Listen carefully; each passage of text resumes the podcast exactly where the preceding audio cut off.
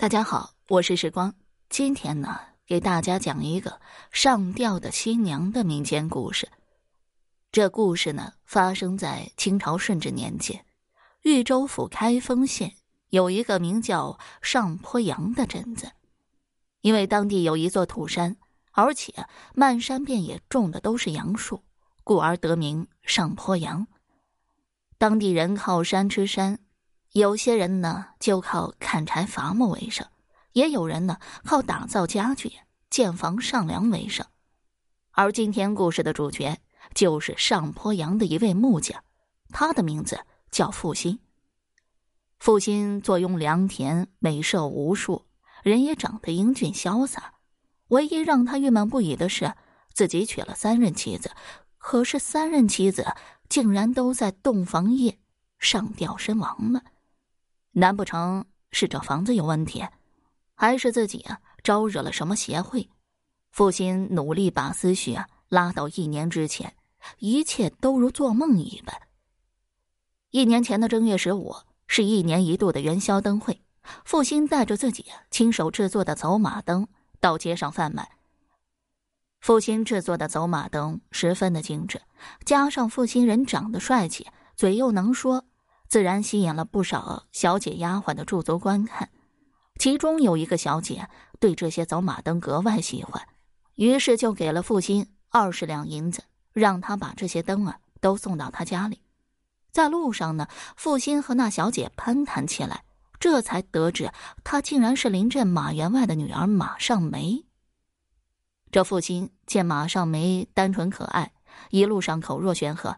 给马尚梅讲走马灯的制作方法，又讲解了一些木匠行业的奇闻异事。马尚梅大家闺秀，哪里啊听到过这些？听得十分着迷。加上父亲本身就长相帅气，马尚梅一下就爱上了这个英俊潇洒而且风趣幽默的小伙子。就这样，父亲和马尚梅一来二往的走到了一起。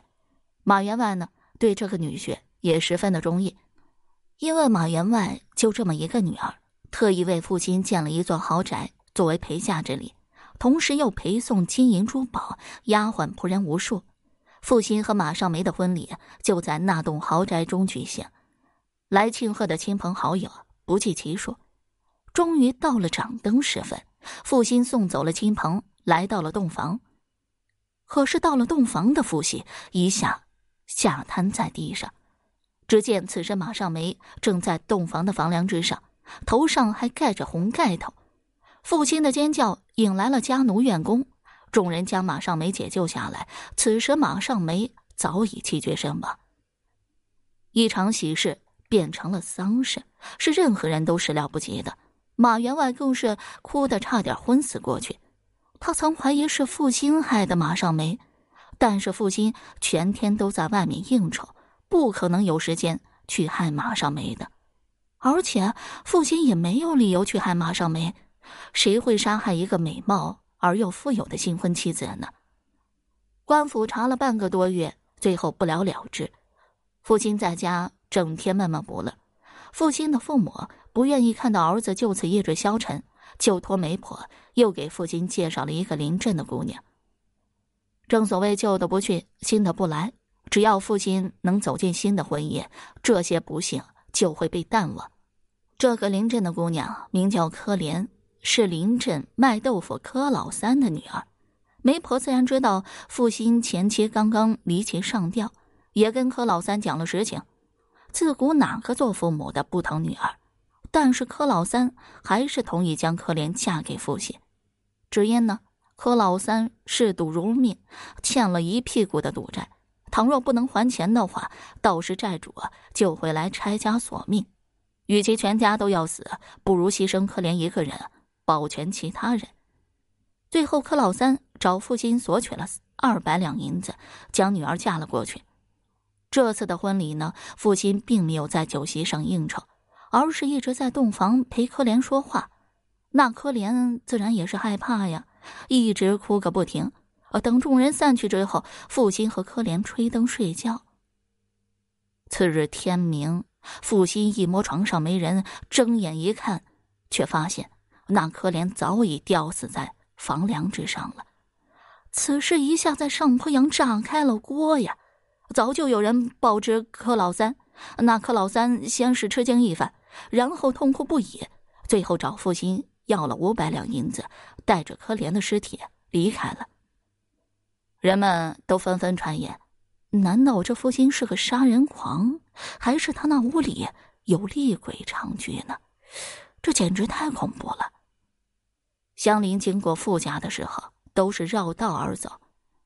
按理说，经过这两件事，父亲应该光棍一辈子，但还是真有不怕死的主儿。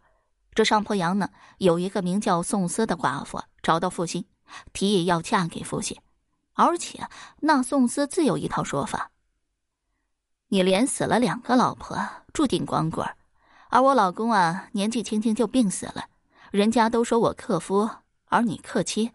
咱俩在一起啊，说不定就能相互中和了。其实这宋思呢，心里啊有自己另外的打算，与其自己守寡一辈子，不如拼一把。如果自己真的命硬，说不定从此过上富足生活。要是放在平日，谁会要自己一个中年寡妇呢？这负心呢，也有自己的想法。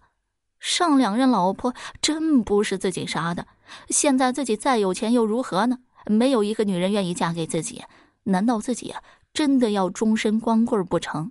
那人生活着还有什么意义呢？所以他希望能娶个命硬的女人，只要活过洞房的第二天，打破这个魔咒，到时自己啊再娶三妻四妾就顺理成章了。然而，宋思和负心的希望落空了。那夜，他俩彻夜未眠。快要天亮时，两人支撑不住，昏昏睡下。等父亲再次醒来的时候，熟悉的一幕第三次发生了：宋思吊死在房梁之上。而距离上坡阳不远处有座山，山上有座古寺。父亲找到高僧，希望能帮自己驱除邪秽，让自己过上安生日子。高僧呢，在父亲的房间里点上无数的蜡烛，又在地上。撒上雄黄石灰粉，一时间屋内香烟缭绕，诵经声此起彼伏。正在众僧聚精会神念经时，从床下窜出一物，扑到父亲的身上。父亲还没来得及反应，就被那物狠狠的咬住脖子，一时间血流如注。父亲意识渐渐模糊，在临死前，他看清了那物的模样，那分明是来自地狱的野鬼。而这个野鬼呢，他再熟悉不过。这突如其来的一幕让众僧也吓了一跳。见父亲已死，那野鬼腾的朝外跑去，一头撞在门石上，倒地不起。众僧靠近一看，那哪里是野鬼呀？分明是一个女子。只见这女子蓬头垢面，衣服污秽不堪，双目红肿渗血，看上去却如野鬼一般。可惜的是，这女子早已气绝身亡。有家奴院工啊，认出这是同镇农户池老汉的女儿池晴。早前呢，已经和父亲谈婚论嫁，一年前不知为何突然失踪，又不知为何今日出现在这里。最后，众人在父亲的床下发现了一个地道，那地道通往院外的一个地窖。地窖中有绳索、杂草，还有一些剩饭剩菜以及粪便。原来，在父亲三个妻子接连上吊之前，还有一个故事。这父亲呢，虽然人长得俊俏，但是家境十分贫寒。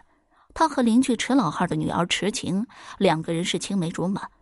本来父亲也是准备迎娶池晴过门的，但是有了故事开头那一幕，父亲。在灯会上遇到了大小姐马尚梅，那马尚梅对父亲是爱慕不已，马员外对父亲也是青睐有加。父亲明白改变人生命运的机会并不多，错过了可能就再也没有了。他想娶马尚梅，甚至当上门女婿都可以。